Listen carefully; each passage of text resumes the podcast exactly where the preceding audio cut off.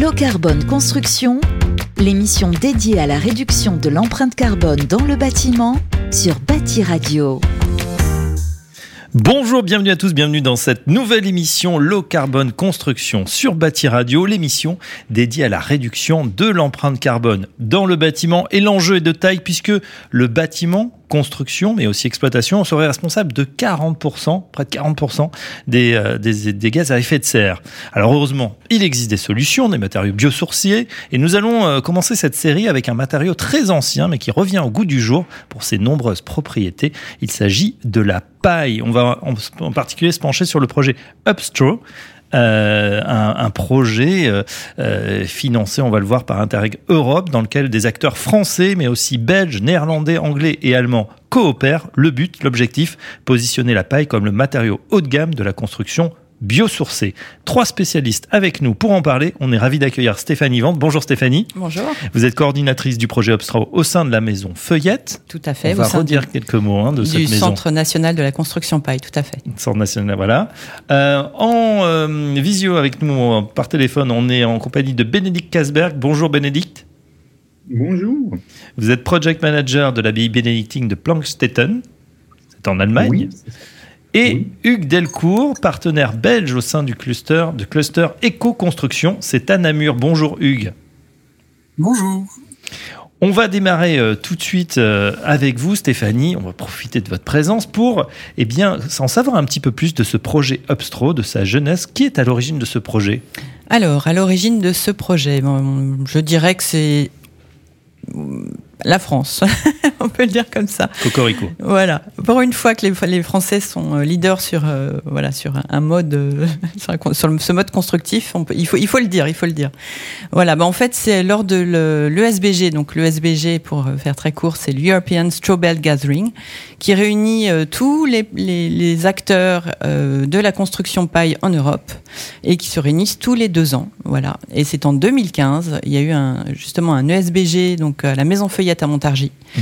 euh, qui a réuni, euh, je crois, une centaine de personnes venues de l'Europe entière. Et euh, tous se sont dit, eh bien, on va monter un projet européen. Voilà. Donc c'est là la genèse du projet. Voilà ce, ce, projet. Alors, euh, quand on dit euh, comment il se finance aujourd'hui, qui sont les justement les, les Alors, acteurs qui sont derrière? Voilà, c'est un projet donc euh, qui appartient au programme Interreg Nord-Ouest Europe. Donc, c'est uniquement la zone Europe du Nord-Ouest.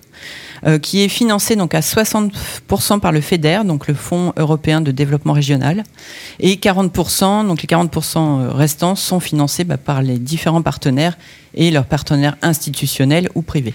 Upstraw, ça veut dire quoi? Alors ça veut dire Urban and Public Building in Straw. Donc c'est voilà. Donc l'objectif c'est vraiment de développer la construction paille euh, dans les marchés publics. Mmh. On va demander tiens à nos, à nos partenaires euh, européens. Bénédicte, pour vous euh, en, en, Allemagne, vous avez adhéré rapidement également à ce, à ce projet? Ben oui. un peu comme, comme en France, il y avait une réunion fin 2016 euh, avec des, des gens de tous les pays qui parlent allemand. Donc, euh, c'était aussi un, un, une réunion internationale euh, avec des Autrichiens, des, des Suisses, des Allemands. Il y avait quelqu'un qui venait de la France et qui avait des origines autrichiennes qui parlait de, ouais, de ce projet. Et de suite, euh, moi, je suis allé euh, à, à, une autre réunion à Namur. Mm -hmm. J'ai rencontré euh, les gens qui étaient déjà euh, en train d'organiser ce, ce, projet. Et puis voilà comment, euh, comme ça, ça a démarré. Et, et je suis avec ce projet depuis maintenant 2017. 4 ans. 4 ans. 4 ans, 2017 hein, déjà. Voilà, c'est ça. Euh, Hugues Delcourt, même question, partenaire belge, là, vous, au sein de, du cluster éco-construction, est-ce que vous pouvez nous en dire un petit peu plus? Oui, en fait, le, euh, le cluster était euh, aussi sur le projet dès le début, dans le sens où c'est un, un, collègue, un, un, membre du cluster, en fait, qui, qui est constructeur paille, qui a participé à la rédaction de la proposition pour le projet européen. Donc on a été impliqué en fait euh, aussi très en amont dans la dans la préparation du projet, dans, dans la préparation de la proposition pour l'Europe. Mmh. Très bien. alors, on, continue euh, justement. Euh, un petit mot, tiens, justement, de ce matériau. Hein. c'est très particulier quand on entend parler de la, paille. Euh, Stéphanie, c'est pas le. enfin, ça, c'est sûr que c'est biosourcé, mais on se dit comment un matériau aussi friable finalement peut aller dans nos maisons et, comment on peut bâtir avec ça. Est-ce que vous pouvez nous expliquer le, principe? Bah, Le principe, c'est qu'on va directement dans le champ. Voilà, il y a des botteleuses qui sont là et qui vont euh, bah, des botteleuses. Voilà, qui mmh. vont couper la paille, séparer le blé euh, bah, de, de, la paille, du brin de paille, et qui vont ensuite le faire euh, sous forme de botteleuse, mais avec un bon, euh, quand même des, des, des, normes assez particulières, et qui vont le compresser mmh. et le compacter, le compacter, voilà. Euh, et ce qui fait qu'après, ce sont des bottes bah, qui se présentent prêtes à être mises en œuvre directement dans le bâtiment. Mmh. Et c'est donc ça a beaucoup de vertus, beaucoup de propriétés hein, cette paille. Alors outre le fait effectivement que ça n'émet pas de carbone quand on la récupère. Non, ça en stocke aussi pendant qu'elle pousse. Ça, c'est tout à fait. Euh, comment ça va être utilisé sur le terrain? Sur le terrain, bah, ça va être directement mis en œuvre dans le bâtiment. Bon, bien sûr, il faut avoir au préalable s'assurer de la qualité, de la compression, donc euh, et de l'humidité aussi. Mhm. Euh, donc ça, euh, bon, le, réseau français de la construction paille a, a, a rédigé donc euh, les, les le, excusez-moi, les règles professionnelles de la construction paille, voilà, où on a des normes euh, justement pour la mise en œuvre de la paille. On peut pas faire non plus n'importe quoi, prendre n'importe quelle botte. Euh, il faut vérifier, voilà, son hygrométrie, sa, son poids, sa densité, etc., avant de pouvoir la mettre en œuvre. Mhm. Voilà, donc euh, pour ceux qui pensaient que la paille c'était réservé au compte des trois petits cochons, eh ben non, aujourd'hui. Eh ben alors aujourd'hui, pas qu'aujourd'hui, on peut construire en paille, puisque on a un exemple d'une maison qui a plus de 100 ans. Tout à fait, la Maison Feuillette. Donc, euh, bah, je travaille donc au sein de la Maison Feuillette, donc au Centre national de la construction paille, qui est propriétaire donc euh, de la maison depuis 2013. Euh, depuis l'année dernière, elle est inscrite au patrimoine aussi. Mmh. Donc voilà, c'est, je pense qu'il faut le, signaler. Alors du nom de son créateur, c'est ça? Tout à fait, Émile Feuillette. Émile Feuillette, voilà, qui était un ingénieur, bon, qui a inventé plein plein de choses. 1920, bah, ça, ça répond aussi au contexte de l'époque, hein, c'est-à-dire 1920 après contexte d'après-guerre, donc très peu de main d'œuvre, très peu d'argent, besoin de reconstruire.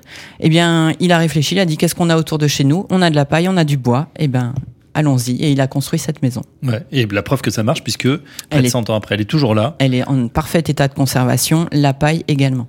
Bon, on revient tout à l'heure euh, sur, sur ces vertus. Bénédicte, une petite question pour vous également euh, concernant bah, ce, réseau paille ou cet engouement retrouvé euh, en, Allemagne. Comment ça se passe? Est-ce que là aussi, il y a des précurseurs vous, suivez des, travaux? Parlez-nous justement de, de, votre projet.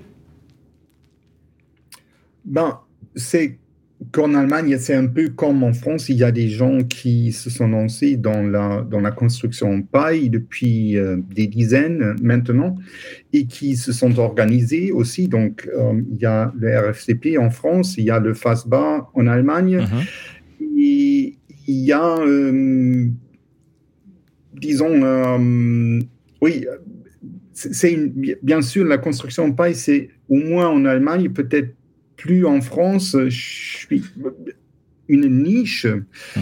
Mais ce qui est étonnant, que les gens se sont organisés, on se connaît entre, entre nous, pas seulement au, niveau national, mais maintenant aussi, au, aussi euh, à niveau, à l'échelle européenne ou internationale. Et puis, euh, pour, pour on a profité d'une euh, oui, d'une chance parce que il y avait euh, dans le sud d'Allemagne un euh, une abbaye bénédictine qui, qui a déjà un peu la réputation d'être un monastère vert. Alors, ils ont converti leur agriculture il y a 25 ans en agriculture biologique. Et puis, les moines se sont dit, alors, il faut construire euh, un nouveau euh, bâtiment pour, pour l'hébergement, pour un jardin d'enfants. Et, et, on va le faire avec ce qu'on a, avec la paille qui pousse sur nos champs, avec le bois qui, qui provient de, de nos forêts. Mm-hmm. Mm-hmm. Et donc, euh, avec ce projet, il, il, il pouvait s'intégrer parfaitement dans le, dans le cadre de, du projet d'Abstro et voilà comment ils sont devenus un des partenaires dans le projet. donc c'est cette abbaye de Plankstetten. Oui. Elle est en Bavière, c'est ça et il y a une très belle photo, en tout cas qu'on peut trouver sur Wikipédia, où on le voit l'abbaye sous la neige. Hein. donc mm. on se dit que là, l'isolation, c'est important. Ah ben, bien sûr. Euh, mais c'est tout. Ben, bien sûr, euh, mais c'est toujours euh, comme ça, même, même dans des pays comme, comme la France, la Belgique. ouais, c'est important. L'isolation pour l'hiver, mais aussi pour l'été. Est-ce qu'on a un confort d'été aussi dans la paille Ça, faut le, faut le signaler aussi. Alors expliquez-nous, parce que pour l'hiver, on voit bien, on voit bien le, euh, voilà, traditionnellement, on a quoi? Les matériaux, on va utiliser de la, laine de verre. Euh, là, la paille a des propriétés qui sont encore meilleures. Donc ça, c'est pour le froid, mais pour la chaleur également. C'est-à-dire quand il fait très chaud dehors, on aura euh, moins cette sensation, la, pièce va rester euh, fraîche finalement. Tout à fait. Bah, par exemple, pour exemple, à la Maison Feuillette, euh, lorsqu'on a eu ces grosses canicules il y a deux ans, il faisait 36 dehors, il faisait 26 dans la Maison Feuillette, sans, sans climatisation. Hmm. Voilà. Hugues, tu peux peut-être dire un petit mot techniquement comment ça se passe pour le confort d'été? Oui, en fait, pour le confort d'été, on a besoin de deux choses d'une très bonne isolation pour empêcher la chaleur de rentrer. Et puis on a besoin aussi de masse thermique pour stocker le, gérer la fraîcheur de la nuit. Donc en fait, une fois qu'on a ces deux éléments-là, si on arrive à bien ventiler notre bâtiment, on le rafraîchit pendant la nuit et le bâtiment reste frais pendant la journée. Donc la paille, euh, aux dimensions usuelles de la construction, euh, constitue un excellent isolant. Et traditionnellement, les enduits intérieurs utilisent de la terre, de l'argile, qui amène une masse importante dans le bâtiment et le couplage en fait de cette excellente enveloppe isolante plus la masse de la terre fait que si on gère bien les apports solaires, donc on ferme les volets pratiquement, hein, euh, et si on ventile pendant la nuit pour rafraîchir la maison, on obtient des bâtiments qui sont excessivement confortables sans aucune climatisation pendant l'été en fait. Et voilà, qui va être évidemment un enjeu hein, euh, également euh, climatique extrêmement important. du coup, parlez-nous également Hugues de, de votre projet en Belgique. sur quoi travaillez-vous Sur quel projet emblématique? Donc en fait, le cluster, c'est une association qui regroupe les professionnels de l'éco-construction et bah, dans ces professionnels, évidemment, on a des professionnels, des professionnels de la paille. Donc euh, dans l'association, je dirais, on a pas mal d'architectes qui s'intéressent à la question de la paille et on a deux entreprises en Wallonie. Donc c'est spécifique à la Wallonie ce cluster. Chaque région a son cluster. Donc il y a un cluster en Flandre, un cluster à Bruxelles et le cluster wallon, donc le cluster éco-construction. Et dans le cluster, on a deux constructeurs paille, un très important qui s'oriente principalement vers la maison individuelle et un, peu de collectif. Et on a un autre constructeur qui a développé des modules plutôt destinés au tourisme. Et donc, en fait, c'est un des membres de la, plus grosse entreprise, PyTech, qui a participé à la rédaction du, cahier des charges du, du projet. Donc l'objectif, c'était de développer cette construction paille en Belgique, parce que finalement, euh, que ce soit en France, en mhm. Allemagne, en Belgique ou dans les autres pays euh, partenaires, on se rend compte que la paille concerne beaucoup les autoconstructeurs. Euh, quand on est sur les groupes Facebook typiquement d'autoconstruction, je dirais que 95% des projets qui se font se font en paille maintenant, parce que c'est un matériau qui est facilement disponible, qui est absolument pas cher, qui fait des maisons hyper qualitative, très confortable en été comme en hiver. Et, et, euh, et donc le, but de Stro, le but, nous, notre cluster, c'était de, de, de, massifier cette construction paille et de la faire passer, euh, de la faire monter en mhm. puissance pour que ça... Euh, ça passe de l'autoconstruction à la construction, je dirais, plus classique, plus traditionnelle, que les marchés publics prennent ça en main, que les professionnels de la construction, que les entrepreneurs prennent ça en main. Et donc, pour ça, en fait, le problème n'est absolument pas technique. Euh, on l'a évoqué tout à l'heure, on a des règles pour construire en paille qui sont très bien rédigées. Oui. Le sujet techniquement est très bien maîtrisé. Ce qui manque en fait au, domaine, c'est une reconnaissance, de, une demande en fait de des marchés publics, des clients privés. On va voir juste. On va voir justement dans quelques instants comment on peut y remédier. Euh, juste euh, pour terminer sur euh, eh bien les, projets concrets, hein, il y aura mhm. deux autres projets, un au Royaume-Uni et un aux Pays-Bas pour 2021. Voilà les, cinq projets un peu emblématiques. Voilà, tout à fait. Bah, aux Pays-Bas, donc c'est un gymnase de la ville de Tilburg qui a été entièrement. Alors là, c'est une, une isolation thermique par l'extérieur, donc il a été rénové intégralement. Mhm. C'est un bâtiment des années 70. Là, avec un nouveau procédé qui est de la paille hachée insufflée. Voilà, donc euh, et en, en, donc ce bâtiment est construit, ça y est, il est il est utilisé. Euh, et ensuite en Angleterre, donc c'est la municipalité d'Hastings euh, qui a construit le bâtiment, le centre de visiteurs de la réserve naturelle d'Hastings. Donc là aussi, il vient d'être terminé et on attend l'inauguration certainement au mois d'avril avec le Covid, ça n'a pas été simple. Tout Alors justement, c'était une de mes questions. Euh, quand on crée comme ça un, un, groupement ou en tout cas une, un, vrai projet euh, pan-européen, est-ce qu'on, comment vous arrivez à communiquer? Est-ce qu'il y a euh, voilà un, grand rassemblement, un gathering tous ensemble Alors, Dans les circonstances actuelles, on peut imaginer que c'est compliqué. Tout à fait. Bah, au début, il y a eu évidemment un grand rassemblement de lancement de projet, donc avec plein de groupes de travail donc qui se sont mis en place avec voilà chaque chaque en fait, pays partenaires participent à chaque groupe de travail. Euh, une fois par trimestre, on se réunissait je dis réunissait tous dans chaque pays, donc on tournait à chaque fois, donc ce qui est super parce qu'on a pu visiter du coup l'abbaye bénédictine, c'était quand même un moment euh, mémorable. Euh, on est allé à Hastings, voilà, à Tilburg et puis à Namur également. Et euh, donc on s'est et donc une fois que le Covid est arrivé, ben, on n'a pas on a pu se réunir donc euh, vive le la visioconférence. Donc on a fait toutes ces toutes les réunions de travail euh, en visioconférence. mais les chantiers ont continué. Les chantiers ont continué, ont été un peu ralentis pour certains, mais ont malgré tout continué. D'accord. Est-ce qu'il y a d'autres réseaux existants en Europe? Sont aussi. Euh, oui, tout à fait. Bah, il y a le réseau anglais, donc le Strobel UK. Euh, donc en Belgique, euh, bah, grâce au projet aussi, donc il y a un réseau belge de la construction paille qui s'est créé. et ensuite aux Pays-Bas, c'est Strobo Netherlands, donc c'est SBN l'abréviation, mhm. qui existe aussi, aussi depuis, depuis de nombreuses années. Tous ces réseaux en fait sont tous pour tous des associations quasiment. D'accord. Est-ce que euh, Bénédicte justement vous vous inspirez ou Hugues de euh, bah voilà des, des normes qu'on peut mettre en place dans un pays et se dire bah tiens euh, ce qui a été fait dans un pays ça a été déjà fait c'est peut-être pas la peine de réinventer la roue et finalement on va s'en servir? Bénédicte? Ben oui et euh, euh, Abstra a, a, bien montré que dans, dans les pays partenaires, il y avait des travaux qui des fois n'étaient pas connus aux autres pays juste à cause des barrières linguistiques. Donc, euh, en Allemagne, on a, on a mené pas mal de projets de, de recherche et euh, les, les, résultats, les rapports, tout ça, c'était en allemand. Mmh. Mais qui est-ce qui parle, qui comprend allemand, euh, hormis l'Allemagne? Ben, C'est peu de gens. Donc, euh, en abstrait, on avait la possibilité de traduire au moins quelques rapports euh, en anglais ou bien en français, de l'allemand ou bien d'autres langues. Et c'était une, une, véritable chance, à mon avis, qu'on avait avec ce projet de faire connaître euh, les travaux des autres euh, dans une langue ben, commune euh, mhm. à tous, anglais ou des fois même dans des langues des partenaires comme le français ou le néerlandais.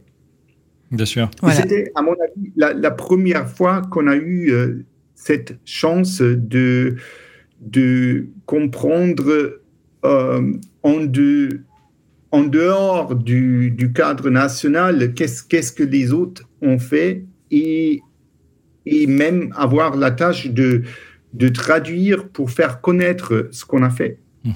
Je rajouterais oui qu'en plus des bâtiments démonstrateurs, euh, donc qui, qui, bon, qui, qui ont été du coup financés euh, par euh, par le par ce fonds européen. Euh, donc il y avait également des groupes de travail qui devraient qui devaient fournir ce qu'on appelle des livrables. Donc voilà. Donc il y avait plusieurs groupes de travail qui s'attelaient justement à, à, bah, à, démocratiser, enfin à massifier justement la connaissance. Donc c'est euh, par exemple on avait un groupe de travail qui travaillait sur tout ce qui était l'éducation, donc la formation initiale et la formation professionnelle, avec un, certain nombre de, tâches à accomplir dans chaque pays, donc rencontrer des écoles d'architecture, créer des modules de formation justement courts pour euh, sensibiliser les étudiants, par exemple, d'écoles d'architecture à la paille, euh, des modules professionnels. Donc bon, en France, on a déjà la formation ProPy qui existe, mais par exemple, ça a pu, euh, les Anglais ont pu euh, s'inspirer aussi de ce qui était fait en France pour le, le généraliser en, avec, avec, leurs propres normes, bien sûr, euh, en Angleterre. Euh, il y avait également donc tout ce qui était fait à long terme, donc avec, avec des données un peu plus scientifiques, une base de données européenne qui a été créée aussi. Aujourd'hui, on a plus de 4000 articles en multilingue, voilà, sur euh, plein plein de données techniques, scientifiques, euh, des vidéos aussi qui expliquent voilà tout cela. Donc il y a eu énormément, énormément de travail aussi en dehors des bâtiments démonstrateurs, et il y a aussi eu beaucoup de communication qui est quand même euh, le plus important euh, envers les marchés publics, avec par mhm. exemple euh, bah, des visites de sites. Donc on invitait euh, les acteurs publics, les élus euh, à venir visiter des chantiers, également des, des, ateliers de networking avec des entreprises pour voilà pour qu'il pour justement qu'il n'y ait plus d'a priori par rapport à la paille et qu'ils saisissent l'opportunité en termes de développement de marché. D'accord. Former éduquer, informer, Bien, évidemment, voilà. euh, démontrer aussi que ça, ça fonctionne hein, avec des, des, vraies preuves de concept hein, pour le coup. Ouais. Euh, euh tiens, Hugues, vous, vous nous avez parlé tout à l'heure de ce qu'il faudrait faire euh, justement pour euh, pour que ça soit euh, mieux pris en compte, par exemple par les marchés publics, pour que ça, ça se démocratise un petit peu plus. quels sont les, les, autres freins à, à l'essor justement de cette construction paille? Je pense en particulier, si on parle de la main d'œuvre, on sait que c'est il y a deux sujets aujourd'hui hein, dans, dans le bâtiment, c'est la main d'œuvre qualifiés et euh, les matériaux. Le matériau, bon là, il est, il est d'abondance visiblement. La main d'œuvre, est-ce que c'est un sujet aujourd'hui?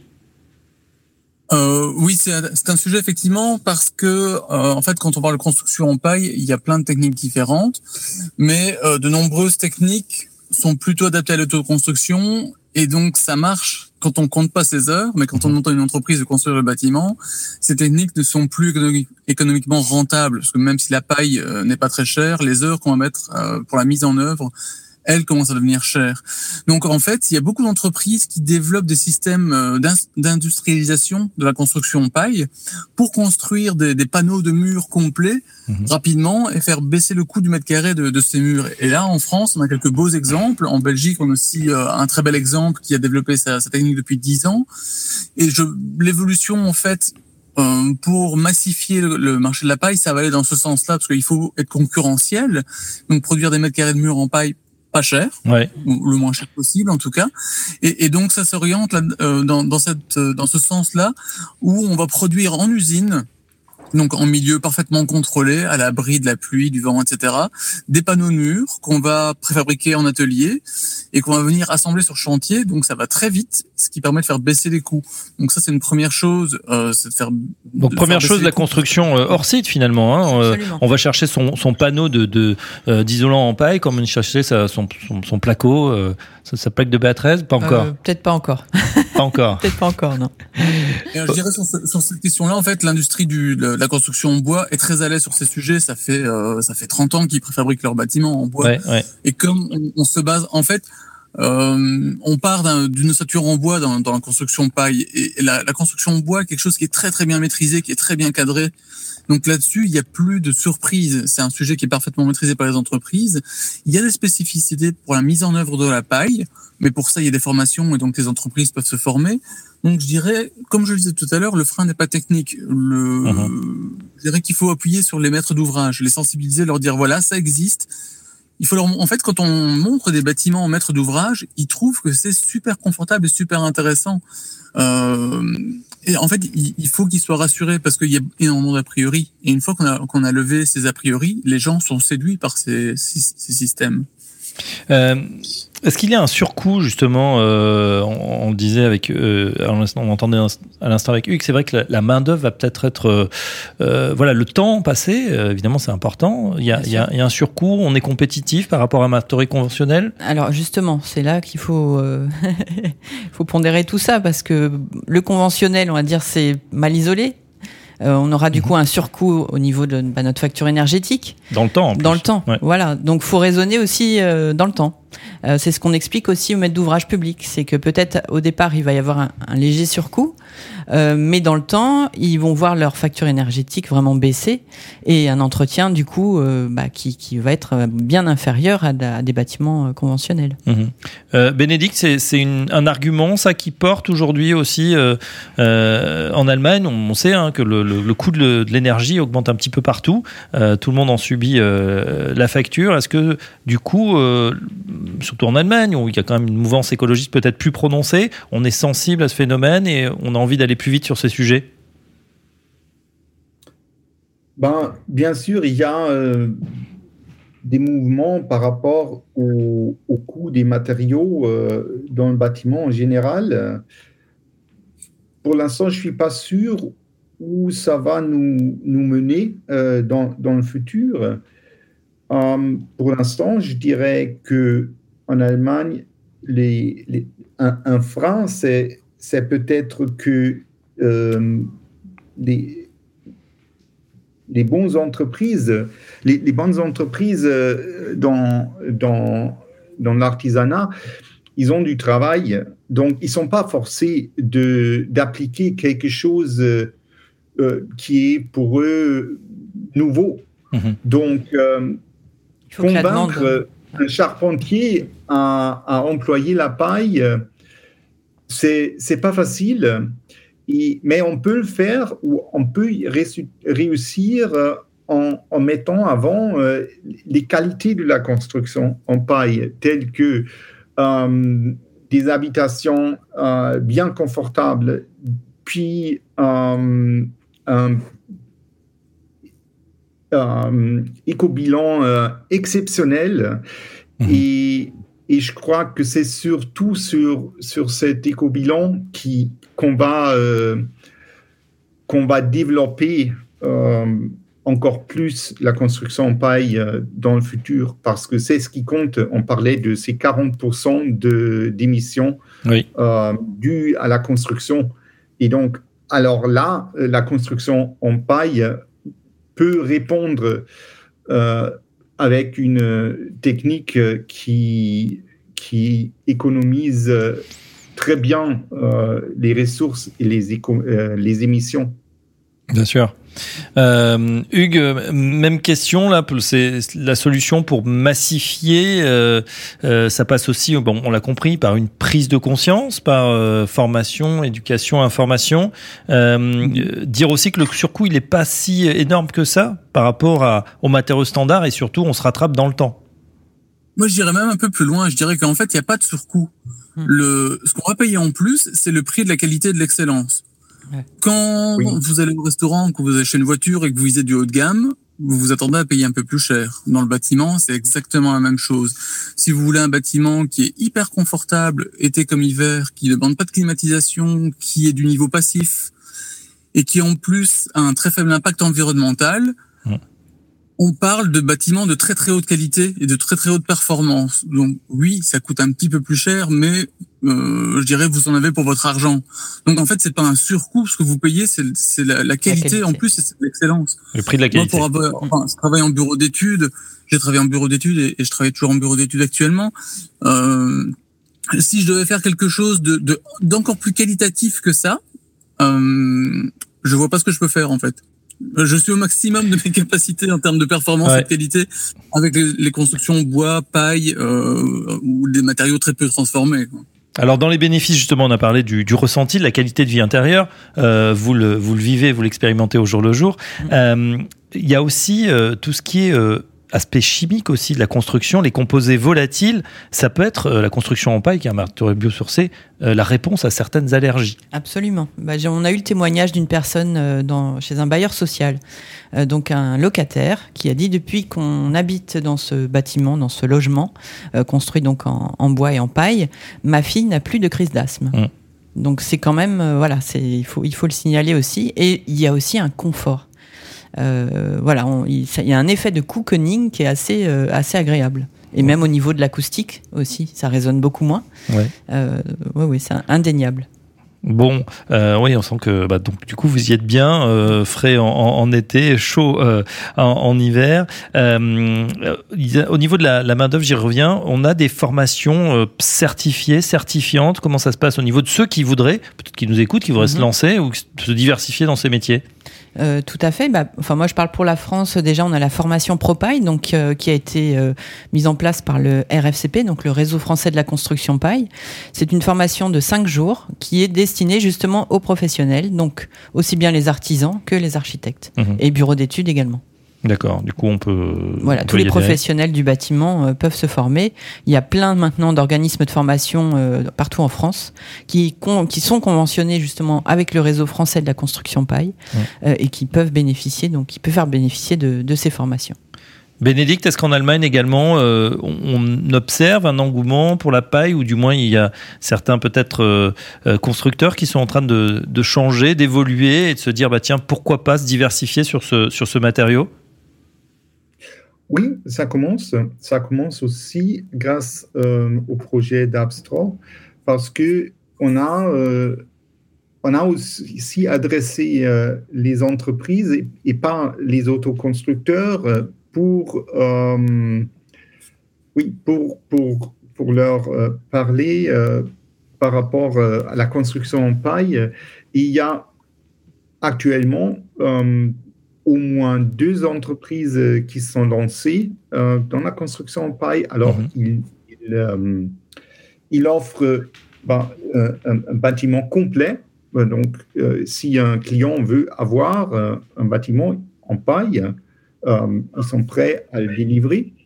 Et à mon avis, ça va il, y aura plus euh, de, de, charpenterie euh, qui, qui, vont faire ça dans les années euh, à venir. Ça va, ça va croire, ça va croître. Bien sûr. même question pour la, pour la Belgique. là aussi, est-ce que les lignes sont en train de, de bouger? Oui, assez bien en fait. Les, euh, bon, comme je le disais tout à l'heure, il y a que deux entreprises de construction qui font de la paille en, en Wallonie en tout cas, et je pense qu'en Flandre il y en a pas. Et en fait, ces entreprises ont des carnets de commandes qui sont pleins actuellement, mhm. et euh, ce sont des entreprises qui se développent très bien. Euh, elles ont mis leur technique au point, euh, elles sont rodées maintenant et elles sont reconnues. donc pour la plus grosse d'entre elles, ça fait plus de dix ans maintenant qu'ils ont développé leur, leur technique c'est quelque chose qui est très bien maîtrisé. Ils ont maintenant de la reconnaissance et euh, ils, ont beaucoup de demandes maintenant pour euh, pour ce type de construction. Euh, on espère maintenant que d'autres entreprises vont s'y mettre. Euh, par exemple, l'entreprise qui a réalisé le bâtiment du cluster dans le cadre de, de Upstro, c'était une entreprise qui était spécialisée en construction bois Mhm. Elle l'est toujours. Mais euh, elle s'est intéressée à la paille pour le pour le projet Upstro. Et en fait, c'était intéressant euh, dans le cadre de ce projet, c'était qu'une entreprise bois qui avait jamais touché à la paille s'est mis à la paille. Et en fait, ils ont développé un système constructif complètement innovant, quelque chose qu'ils n'avaient jamais fait avant. Et ils nous ont dit, bah voilà, nous, on a cette idée de, de système constructif, on voudrait le développer, on voudrait le développer sur votre projet. Est-ce que vous acceptez? On, on, leur a dit, bah oui, ok, on est, c'est typiquement le but d'un projet européen, c'est de développer l'innovation et, la recherche. Et, donc là, on a une entreprise en plus qui a fait de la paille qui n'en faisait pas avant, et ça, on en est très très content. Mhm. D'ailleurs, euh, vous évangélisez hein, le secteur, puisque je crois qu'il y a eu un tour, un tourbus en Wallonie. Oui, tout à fait. Oui, oui. En fait, euh, donc le cluster dans ses activités, euh, une de ses activités, c'est de, de, faire des visites de projets avec les professionnels. Et donc, on a organisé des tourbus Mm. pour faire visiter des bâtiments en paille, mais aussi d'autres types de bâtiments. Et euh, ça fait partie des activités récurrentes du cluster de, de mettre tout le monde dans un bus quand on peut, quand on n'est pas en confinement, et d'aller montrer les, les, les, les, belles expériences et les beaux exemples qui, euh, qui sont dans la région. Ouais, bien sûr. et puis alors, vous avez rencontré 270, euh, enfin, vous êtes allé dans 270 villes. C'est bien ça, Hugues, il me semble. On a, en fait, on, non, c'était le nombre de, de, de visiteurs qu'on a eu sur la durée de Pro. Euh, et, et, donc c'était, euh, on était assez contents parce que c'était des, des, visites qui étaient assez demandées. Mm, mm. Et en fait, euh, je dirais que ça vaut, euh, ça vaut 10 publications. Le, on, a, on a beau parler de la paille et de ses qualités, il y a quand même rien de tel que de mettre les pieds dans un bâtiment en, paille et de se rendre compte par mm. soi-même en fait. Mmh, c'est la meilleure expérience qu'on peut donner à, des candidats bâtisseurs ou à des maîtres d'ouvrage. Bien évidemment. Et puis je trouve que cette initiative, euh, euh, au-delà, bah voilà, on sent qu'il y a une vraie coopération entre les, différents pays. À, l'époque un peu de, l'Europe bashing, bah, ça fait mmh. du, bien de voir qu'il y a des projets comme ça qui, avancent où on est capable de, fédérer les énergies. Euh, une dernière question, Stéphanie, c'est sur l'impact social. on peut penser aussi aux, ouvriers qui sont sur ces chantiers. c'est quand même, ça a plus de sens peut-être de poser de la paille ou du bois ou de matériaux biosourcés ah, que, que, de couler du béton. Tout à fait. Et puis c'est d'actualité, hein, où tout le monde. Enfin, nous, on a beaucoup de témoignages et beaucoup d'appels de gens qui sont en reconversion et qui viennent de, bah, d'univers mais complètement différents et qui veulent justement bah, mettre les mains dedans quoi. Mm. Et, et, ils disent moi je vais faire un travail qui a du sens. Et je crois que voilà c'est une, question. Enfin beaucoup beaucoup de gens maintenant se posent de plus en plus de questions qu'est-ce qu'on va faire de notre futur et comment on peut agir à notre niveau aussi pour euh, pour la planète? Ben voilà, c'est en tout cas une, une, belle réponse, une bonne réponse. Euh, ça peut être ça en plus à un moment où il y a une pénurie. Voilà, si euh, il y en a certains qui nous écoutent, qui sont en reconversion, pourquoi ne pas tenter la paille En tout cas, le réseau Upstrao est là. Il y a des formations, il y a de l'information, il y a tout ce qu'il faut euh, de disponible, non seulement en France, mais à peu près dans tous les pays d'Europe. On, l'aura compris avec de très très beaux projets. Merci à l'ensemble de, de, nos invités. On remercie Bénédicte Karsberg, donc project manager pour l'abbaye bénédictine de Plankstetten. Et euh, bravo Bénédicte pour ce, votre français euh, quasi parfait. On serait bien en peine de faire la même émission en allemand. Merci à vous. Merci Hugues, Hugues Delcourt, partenaire belge donc au sein du cluster Éco-Construction, c'est à Namur. Et merci à vous, Stéphanie Ventre, donc coordinatrice du projet Upstro au sein de la, maison euh, Feuillette et du centre euh, du Centre national de la construction paille. J'ajoute juste une petite information. Donc nous allons célébrer donc la, clôture du projet le 7 décembre prochain. Donc euh, ce sera euh, à l'hôtel de la région Centre puisque la région Centre est un de nos partenaires au niveau français euh, qui croit vraiment au développement de matériaux biosourcés et spécifiquement de la paille. Mm. Donc euh, voilà, n'hésitez pas à nous contacter si vous souhaitez assister à cette euh, réunion, ce gros grand événement de clôture du projet. Eh ben, avec grand plaisir, on vous suivra, on vous y suivra en tout cas avec Bâti Radio. Un grand merci à tous. On se donne rendez-vous dès le mois prochain pour un nouveau numéro de Low Carbon Construction. Low Carbon Construction, l'émission dédiée à la réduction de l'empreinte carbone dans le bâtiment sur Bâti Radio.